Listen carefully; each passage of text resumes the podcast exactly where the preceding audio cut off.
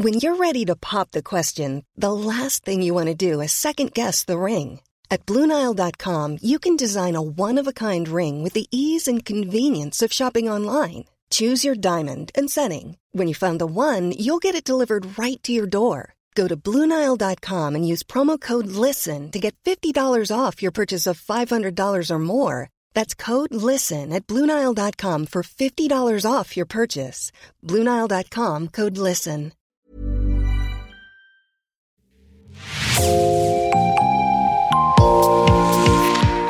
Bonjour et bienvenue dans l'actu dans la poche, le podcast quotidien d'actualité du Grand Sud-Ouest, signé Podcasting. Podcasting, ce sont des entretiens avec des journalistes de la région, mais aussi des séries, des longs reportages et des interviews. Je m'appelle Jean Berthelot de l'Agleté.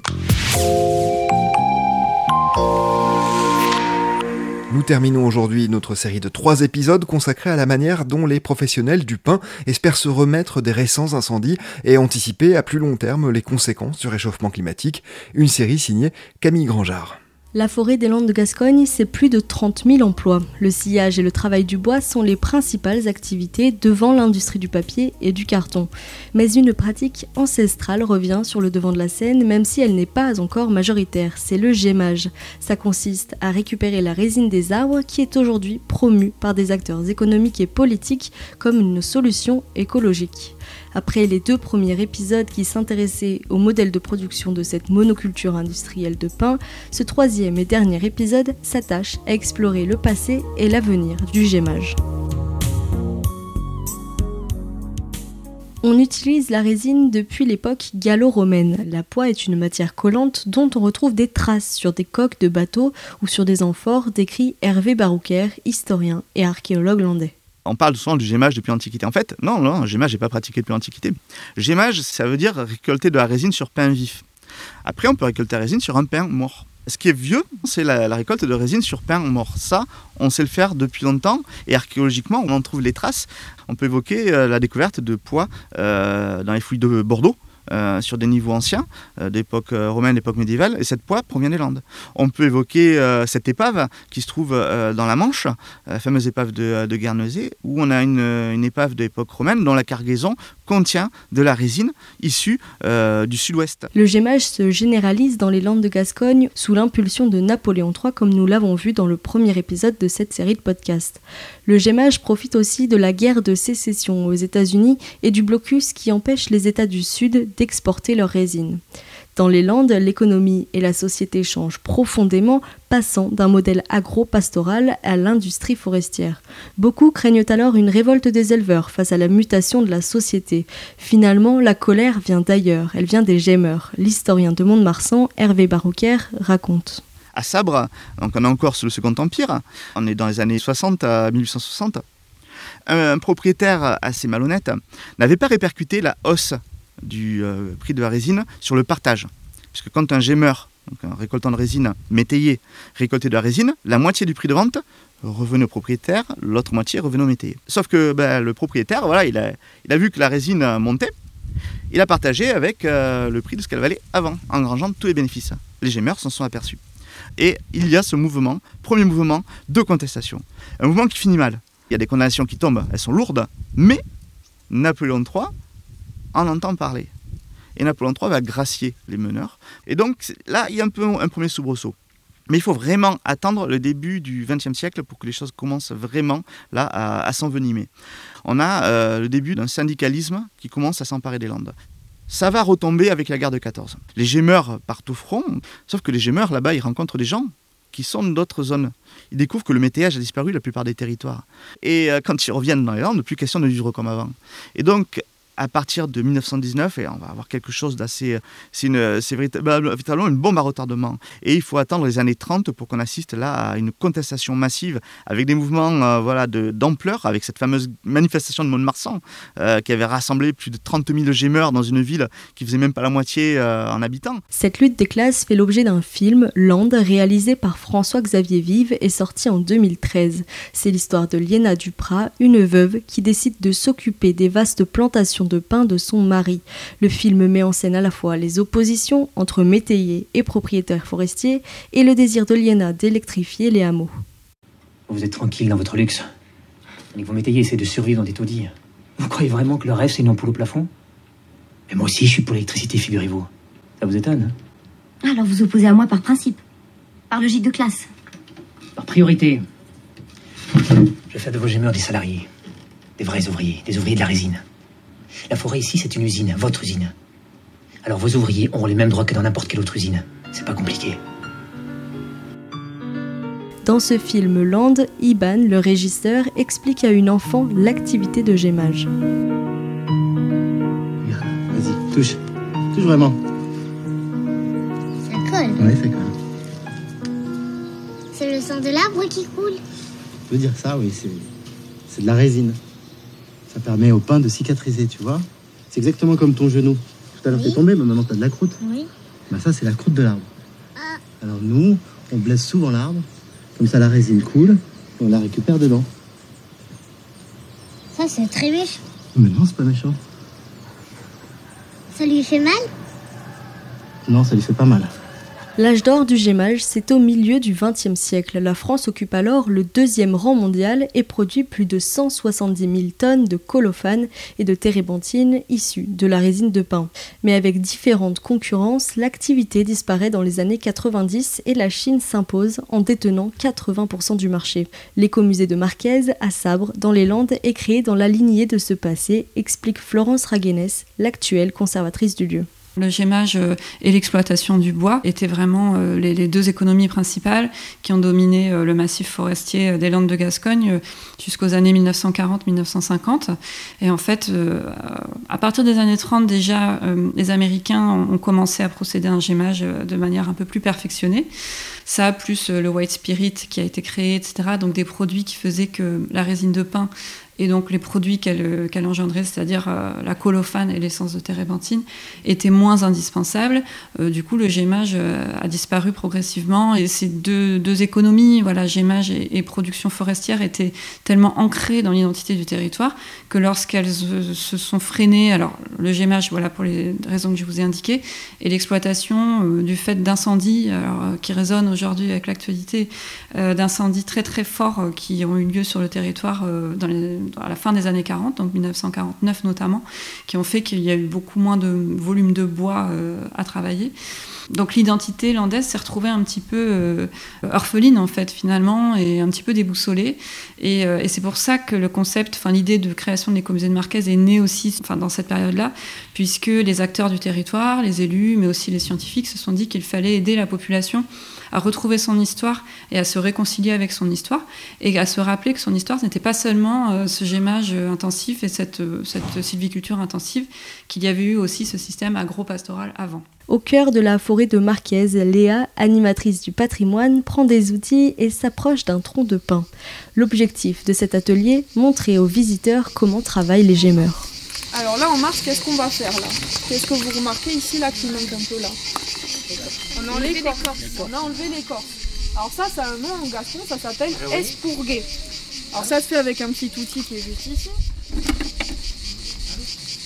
Peut-être que vous pouvez deviner le nom avec espourguer. Espourguette. Oh, presque un espourguit. Donc en fait, vous voyez, on va gratter comme ça l'écorce. Et donc ça, on va le faire sur 80 cm. Une fois qu'on aura espourgué, on va devoir installer, vous voyez, le crampon, le pot et le petit pot qui tient le crampon. Encore des outils. Alors, ça, ça va servir à pousser le crampon. Donc ça s'appelle un, un pouce-crampon. Tout bêtement. On va juste venir placer ici avec le maillot, on va taper. Donc ça va faire un petit euh, trou en forme de sourire. Ensuite, on va prendre notre crampon. Alors les crampons, c'est des lames de zin. Donc c'est souple, vous voyez. Et on va venir l'appuyer et la mettre dans les petites encoches qui sont ici. Ensuite, on va remettre dans le trou, on va retaper et ça va coincer le crampon pour la saison. Et donc ensuite, ce qu'on va devoir faire, c'est qu'on va devoir accrocher le pot. Bon, ben maintenant, je peux le. Vous allez voir la résine qui va commencer à perler un petit peu déjà là, on. Aujourd'hui, la filière refait surface en France alors que les gémages ne se maintenaient que grâce au tourisme et aux visites pédagogiques. L'activité économique tente de se faire une place sur le marché local. Dans les Landes vers Dax, le département se joint à l'association J'aime la forêt pour développer l'activité. Son président, Cyril Fournet, œuvre bénévolement pour faire connaître le gémage Made in. Aujourd'hui, relocaliser la production de résine sur notre sol, ça paraît totalement euh, de bon sens. Euh, plutôt que d'acheter la résine, comme c'est le cas aujourd'hui au Brésil, il serait quand même euh, vertueux de, de reprendre une production sur notre sol. Local mais également écologique si on en croit ses défenseurs. Avec la relance de l'activité, les gémeurs s'orientent vers d'autres techniques de récolte. On ne met plus notamment de l'acide sulfurique dans la plaie de l'arbre. C'est pratiqué après-guerre pour que le pain ne cicatrise pas et donc produise en continu de la gemme. Mais en plus d'épuiser la ressource et de la rendre de mauvaise qualité, c'était nocif pour les animaux. Euh, c'est la possibilité de, pouvoir recréer de l'emploi, etc. Mais bon, on est quand même conscient que rien ne pourra se faire si euh, cette relance n'est pas établie sur des bases euh, solides, à savoir qu'elle ait un avenir économique, ne serait-ce que ça, et une méthode qui soit peut-être plus efficace que celle qui était pratiquée à l'époque, la méthode Hugues. On faisait une plaie sur l'arbre, ce qu'on appelle une carre, et on mettait un pot en terre pour récolter la résine. donc ça, c'est pas très efficace Ça, c'est toujours utilisé en, Espagne et au Portugal, qui sont les deux derniers producteurs européens. Mais bon, voilà, c'est une méthode euh, qui a aussi des inconvénients. Alors, elle est, simple et accessible. Seulement, euh, voilà, on, a euh, une résine qui est à l'air libre, puisqu'elle coule dans un pot. Donc, il y a des détritus qui tombent dedans. Et on a une grosse évaporation de la térébenthine aussi. Depuis euh, trois ans, on essaye de travailler sur une méthode en vase clos issue d'une autre euh, technique qu'on appelle le bore-hole. Alors le bore-hole, c'est euh, un fourrage qu'on fait dans l'arbre et on y met un petit peu d'activant. Aujourd'hui, il n'est pas envisageable de relancer le gémage avec un activant qui contiendrait de l'acide sulfurique. L'objectif aujourd'hui, et c'est le cas, on expérimente des activants qui ne sont pas à base d'acide sulfurique. Alors ce passé d'activants, nous c'est ce qu'on fait cette année, on fait des lignes d'arbres avec activant et sans activant et on voit très rapidement si l'activant est efficace. Puisque bon, sans activant, au bout de 4-5 jours, la résine a réussi euh, à soigner la plaie euh, qu'on lui a provoquée. Aujourd'hui, la technique est un mélange entre tradition et modernité, mais pour l'instant, pas question de parler d'une relance viable de l'activité. Techniquement, il y a encore quelques problèmes à résoudre, notamment euh, d'avoir euh, autre chose que, des poches plastiques. C'est pour ça que je travaille, euh, moi, sur un contenant réutilisable en vase clos. donc, on est toujours en, phase de prototype. L'autre problématique qui est quand même majeure, c'est que la France n'ayant plus produit de résine, aujourd'hui on n'a plus de filière euh, résine. Et donc il faudrait recréer une filière résine. Nos travaux euh, sont très ciblés sur des produits euh, de niche. Une fois transformée, la résine de pin constituerait une alternative naturelle à la pétrochimie et elle a des vertus médicinales, explique Cyril Fournet. Bon, moi je suis très térébenthine. térébenthine, c'est-à-dire que c'est un, produit issu de la première distillation de la résine naturelle, c'est-à-dire le produit liquide, la térébenthine. C'est un, produit, un solvant qui est utilisé dans, beaucoup d'applications, et notamment euh, sur Dax, dans le thermalisme, puisque les curistes, on, les douche avec de la térébenthine. Bien sûr, elle est diluée, mais pour, pour les rincer, on utilise de la térébenthine. Et donc moi, je travaille là-dessus pour essayer de recréer un partenariat avec euh, les thermalistes pour qu'ils utilisent de la térébenthine de Gemme. L'année dernière, 200 kg de résine ont été récoltés par Gemme la Forêt. Cyril Fournet pense donner des échantillons au terme de Dax. Le pain abrite de nombreuses ressources. La jeune société landaise Save the Planet euh, conçoit des emballages alimentaires à base de lin, de cire d'abeille et de sève de pain. Sylva Sens est l'une des créatrices. J'ai répondu à un appel à projet de département de la Gironde avec mon ex-associé et on s'était dit si on a un prix, quel que soit ce prix, on monte la société. Cela voulait dire qu'il y avait un vrai intérêt sur ce type d'emballage écologique. Nous avons gagné le, le prix coup de cœur de l'agenda 21. L'emballage écologique a donc fait son entrée sur le marché, de quoi remplacer les films plastiques ou aluminium avec les propriétés de la sève notamment. La sève de pin permet de coller et de faire adhérer l'emballage au contenant. Elle a également des propriétés euh, bactéricides et antifongiques, c'est-à-dire qu'elle permet de protéger les aliments des agressions extérieures. Pour le moment, nous n'avons pas été impactés par le, les incendies des forêts des Landes. Par contre, effectivement, euh, la question se pose pour la campagne 2023. On doit faire le bilan. Une ressource naturelle, renouvelable et locale qui permettrait aux sylviculteurs de rentabiliser le bois avant les coupes. De quoi s'assurer des revenus alors que certains pensent à vendre leurs parcelles après les différents incendies qui ont frappé les forêts des Landes de Gascogne cet été.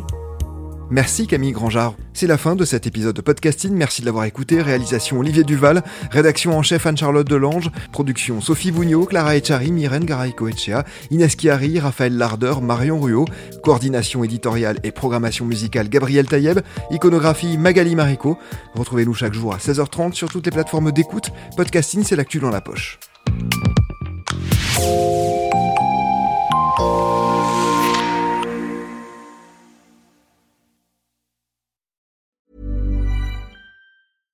Hi, I'm Daniel, founder of Pretty Litter. Cats and cat owners deserve better than any old fashioned litter. That's why I teamed up with scientists and veterinarians to create Pretty Litter. Its innovative crystal formula has superior odor control and weighs up to 80% less than clay litter. Pretty Litter even monitors health by changing colors to help detect early signs of potential illness. It's the world's smartest kitty litter. Go to prettylitter.com and use code ACAST for 20% off your first order and a free cat toy. Terms and conditions apply. See site for details.